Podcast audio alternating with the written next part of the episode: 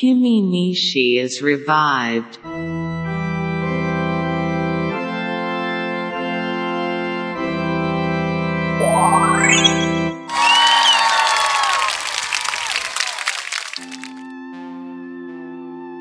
どうも、えっ、と前々回に撃たれて死んだ、えー、キミー西です今生き返りました、えー魔法がね使える世界なんでえっ、ーと簡単にえ生き返ったわけなんですけどもなんで今日ね、えー生き返ってきたかっていうとですね一昨日じゃないや昨日ですね。昨日あのまあ私がよくここで喋ってるですねえっ、と日向坂とかね、えー最近はそんなでもないけど乃木坂のお話とかたまにしてましてそのねいわゆる坂道グループのえっ、とちょっと大きい発表があったんですよ。っていうのはねなんで何があったかっていうとこれがねちょっと説明が難しいんですけど簡単に言うとまた新しいメンバーがそれぞれのグループにね入るっていうのがまあ発表されたんですけど。えっ、と乃木坂は一番最初に初スタートした時が1期生っていうね、えーメンバーが結構いたんですけどね。まあそれが、え1期生っていうので始まって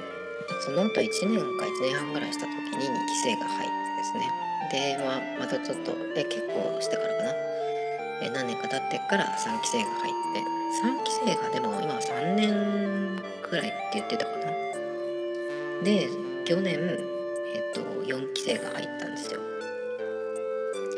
でえっ、と欅坂っていうのは最初にスタートした1期生とえっ、と去年その乃木坂の4期生が入った時と同じタイミングで2期生が入ったんですね。で日向坂っていうのもあって今僕あの一番好きなのが日向坂なんですけどえっ、とそれがですねもともとはもうこれもうめんどくさいな喋るの。まあ1期生がいて2期生が入ってで3期生が1人だけいるんですけどその1人だけ入った3期生っていうのがえっと去年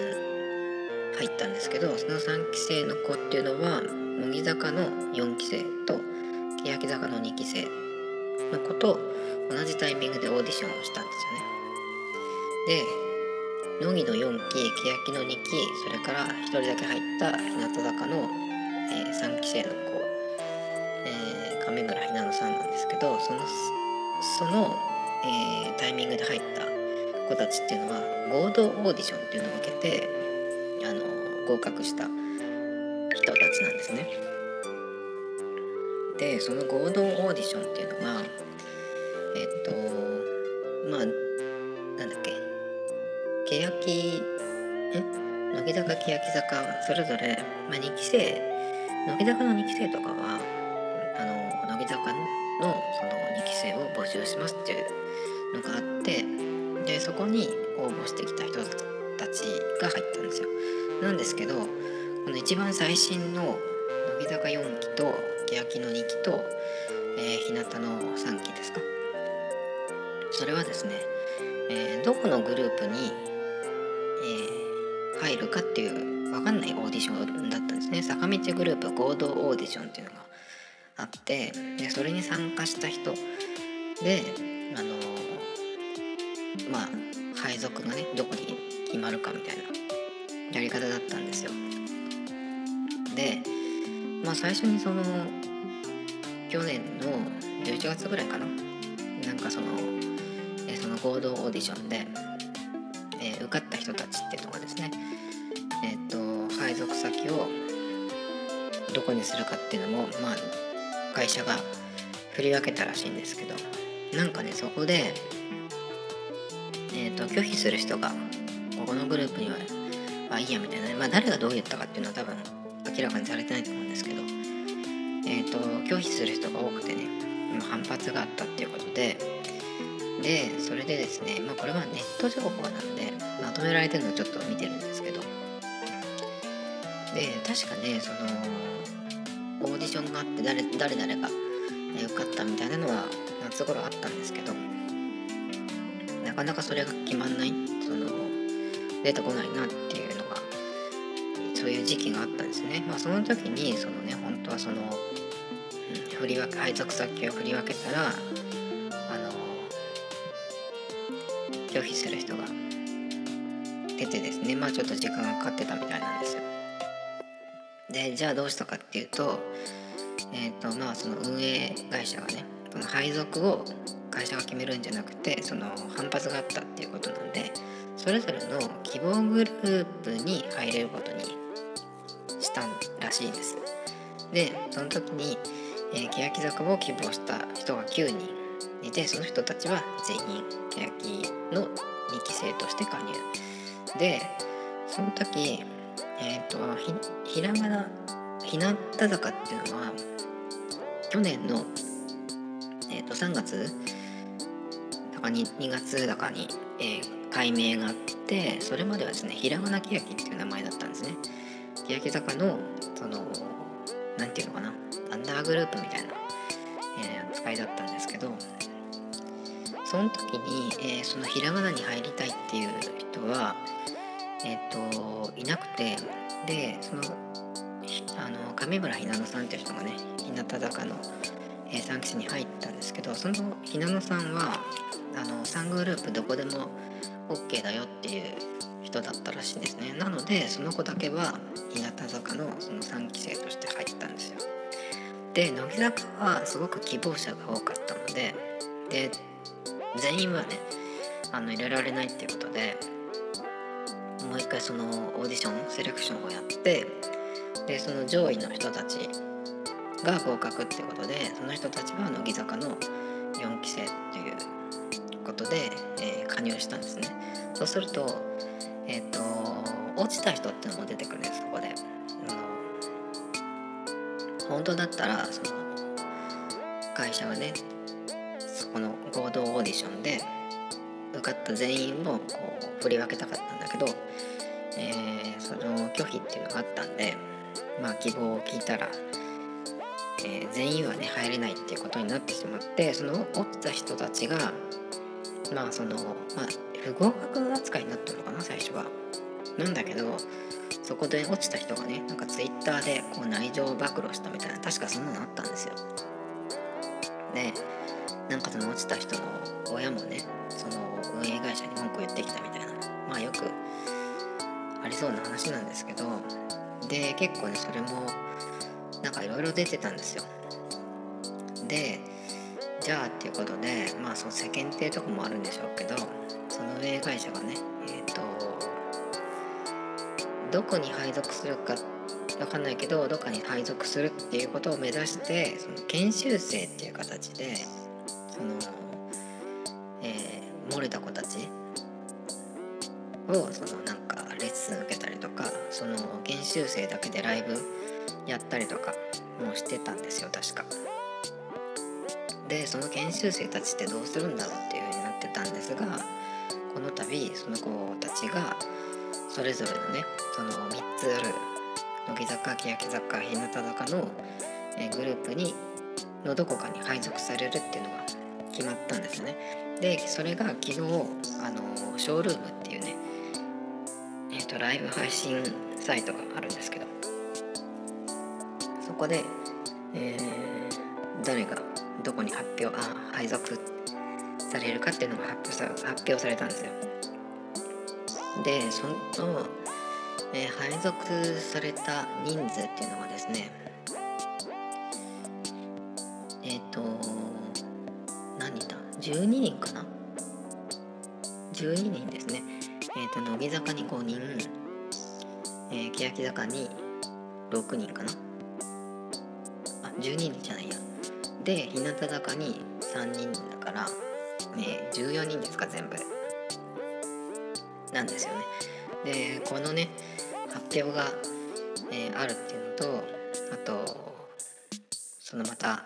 それぞれのグループがね人数が増えるってことで特にねあの日向坂なんかはまあ僕なんかも日向坂がちょっと今一番面白いなと思って見てるのでそうすると人数が増えると乃木坂みたいにねその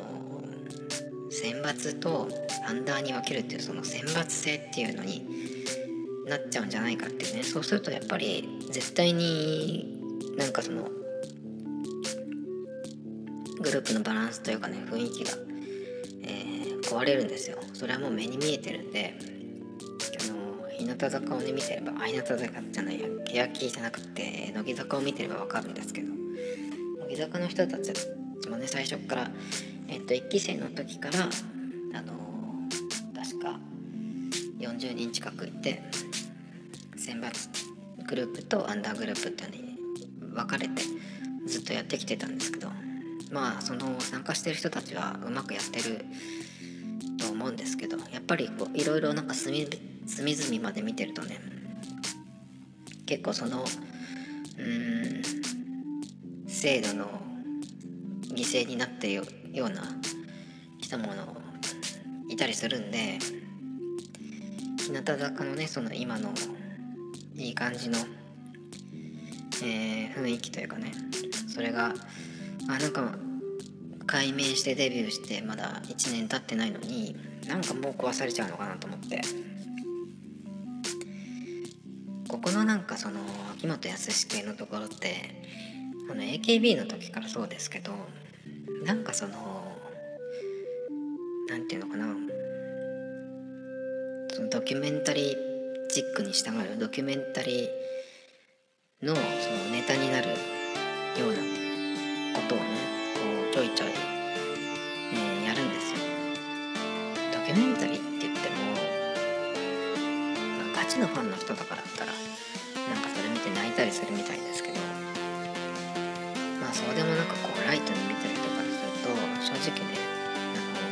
寒いじゃないですか。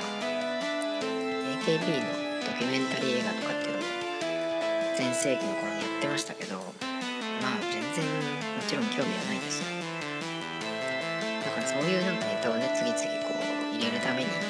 なんかそういううん何その選抜だアンダーとかねそういうのやってんのかなってなんかすぐ泣いたりとかするじゃないですかそういうのを撮りたいっていうのもあって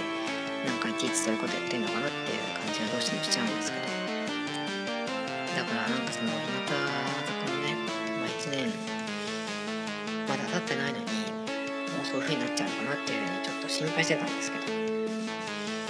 だけど結局蓋を開けてみたらえっと日向坂に関しては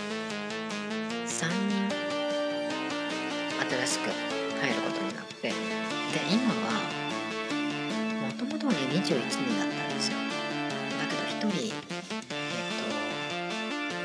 去年かな辞めちゃってその子がねなんかストーカー被害に遭ってるとかっていうのが出ててで泣く泣く引退したみたいな話だったんですけどすごいねもったいなくてなんか残念だなと思ったんですけど。でその後に、まあ、学業とかで今2人ちょっとお休みしてる子がいて1人帰ってきたのかなでちょっと前に、え撃たれて死んだ回の時に確か喋ったと思うんですけどあの井口っていうね、えー、もうもうすでに伝説のメンバーみたいになってる井口が辞めることになっちゃいましてもったいないな本当になんかちょっとしたら帰ってこないかななんかゲストとかでも出てくんないかなとか思ってるんですけど、ね、でまあ井口が辞めちゃったのでスタートの時からすると2人抜けちゃってるんですね。だから21人だったと思うんで19人になっちゃってると今まだ、えっと、受験かなんかでえっ、とお休みしてる子がいるんですけどその子が帰ってきても19人なんですよね。でそこに、えっと今回新しい子が3人入って。まあそうすると22人。だからまあ日向的には補充っていう感じになるのかな。なのでまあこれだったらその選抜アンダーっていう、ねえー、制度には巻き込まれないで済みそうかなっていう感じなんですよ。それはね良かったなと思って。もしでもね日向坂があの選抜制度になるんだったら今えっ、と19人その新しい子たち3人が入る前は19人だったんで倍くらいの人数を入れないと、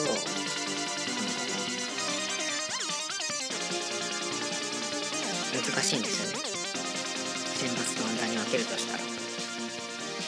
アンダーはアンダーでライブやったりするんでやっぱりそうすると20人くらいは必要になるのでささすがにそれだけの人数を一気に入れたりっていう風にするとかなりその薄まっちゃう感じがするので、まあ、冷静に考えたらそれはないかな気がつけばよかったんですけど。結構ねこのまた追加っていうのを見るとねやってる人たちも結構、うん、これはその精神的にも結構疲れるイベントだと思うんですけど、まあ、かなり外側から見てまあ私のような人でもうんなんかその今の感じが壊されたら嫌だなとか思ってたんですけど、まあ、でも結局は、えー、日向坂に関しては大丈夫だったっていうことなのでまあよかったよかったっていう感じなんですよ。で不思議なのはあの今回ねその研修生から正規のメンバーとして、えー配属された子たち、えっと日向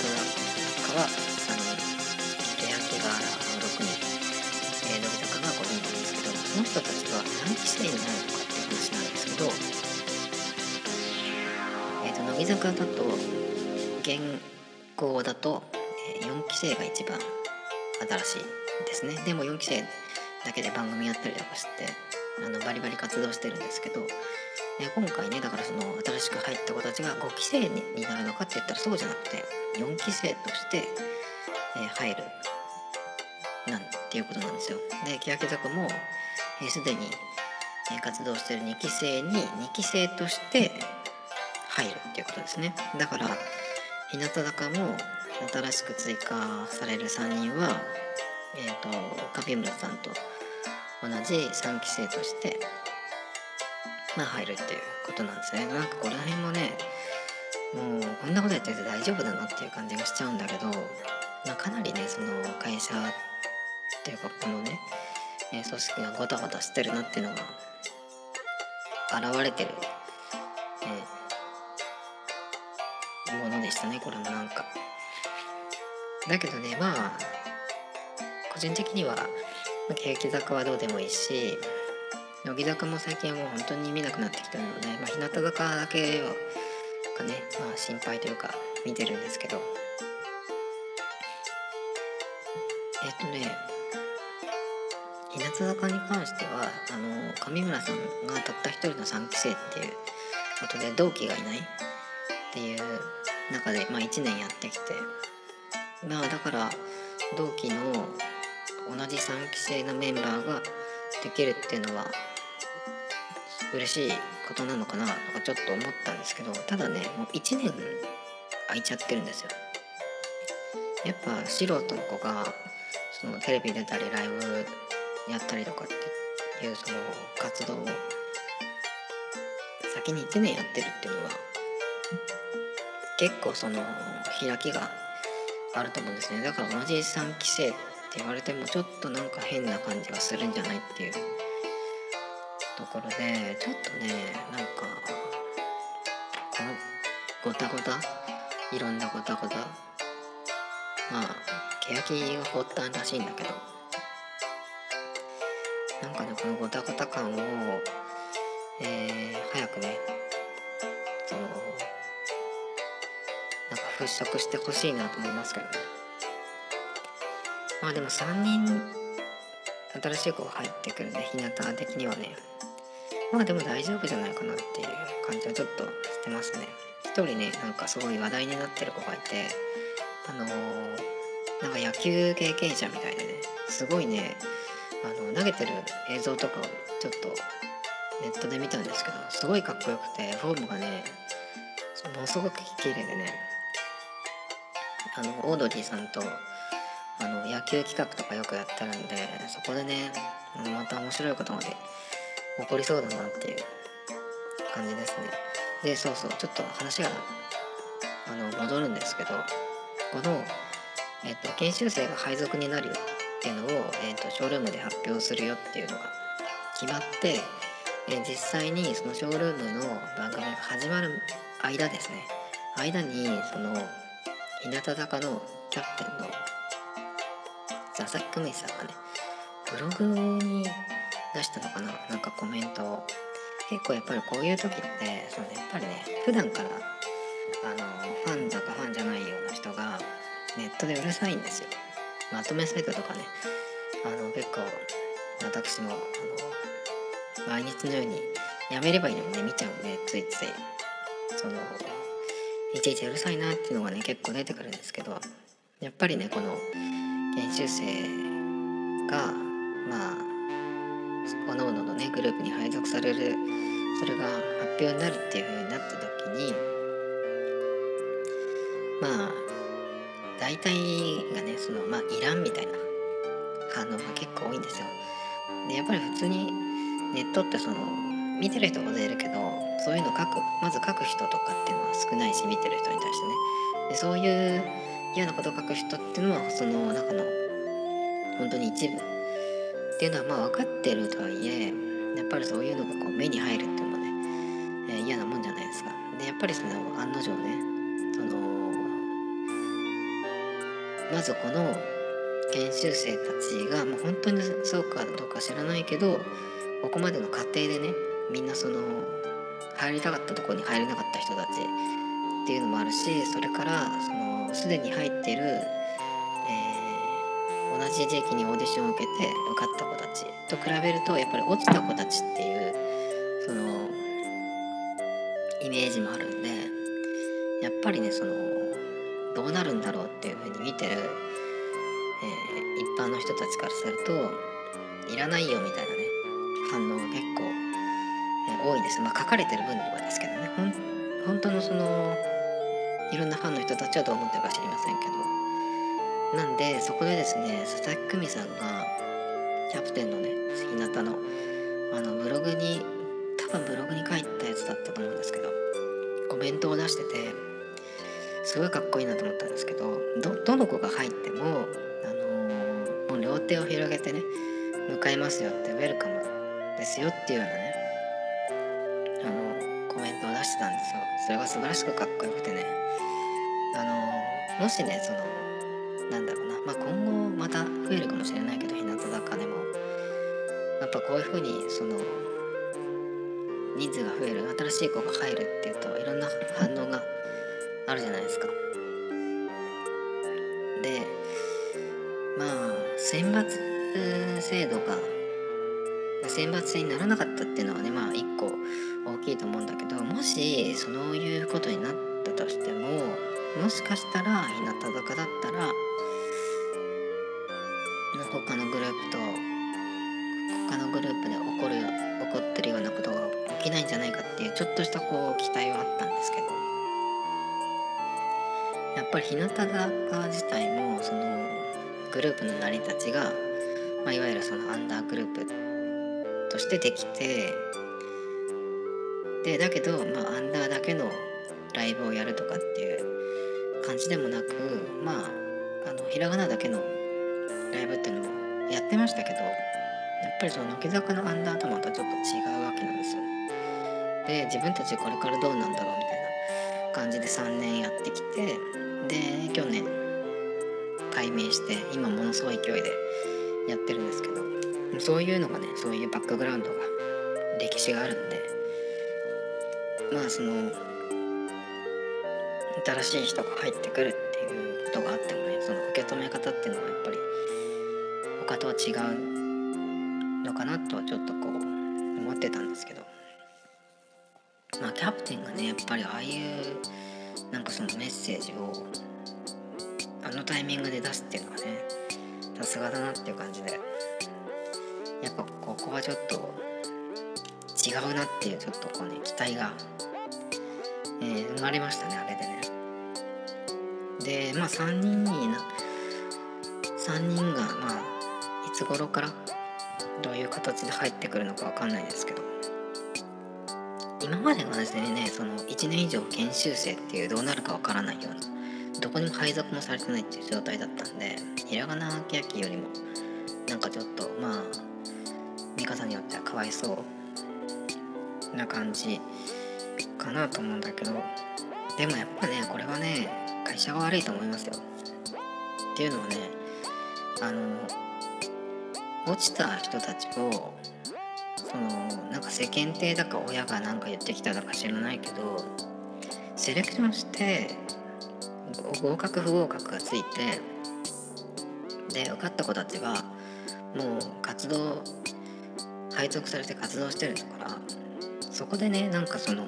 中途半端に研修生みたいなことでね残してえー、いたのがねなんか結局全てダメだったんじゃないかなと思いますけどね。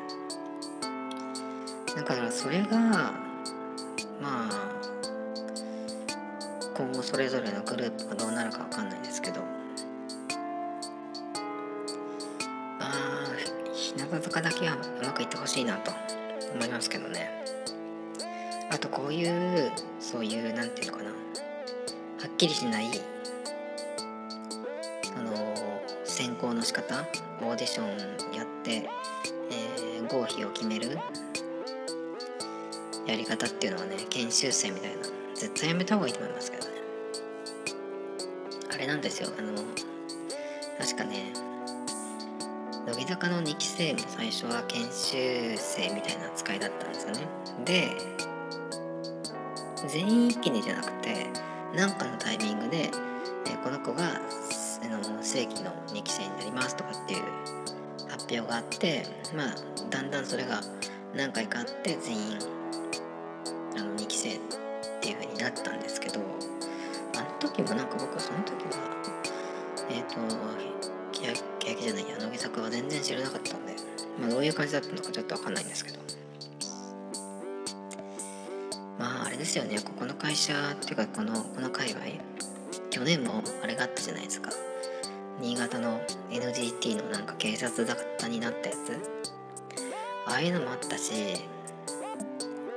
やっぱりなんかこうガタがいろんなとこに来てる感じがしますけどね。あの、N、NGT のやつはひどかったですよね。あの会社の人が出てきて。もうあの風貌が3人ぐらい出てきたんですけどの会見みたいなのに。なんか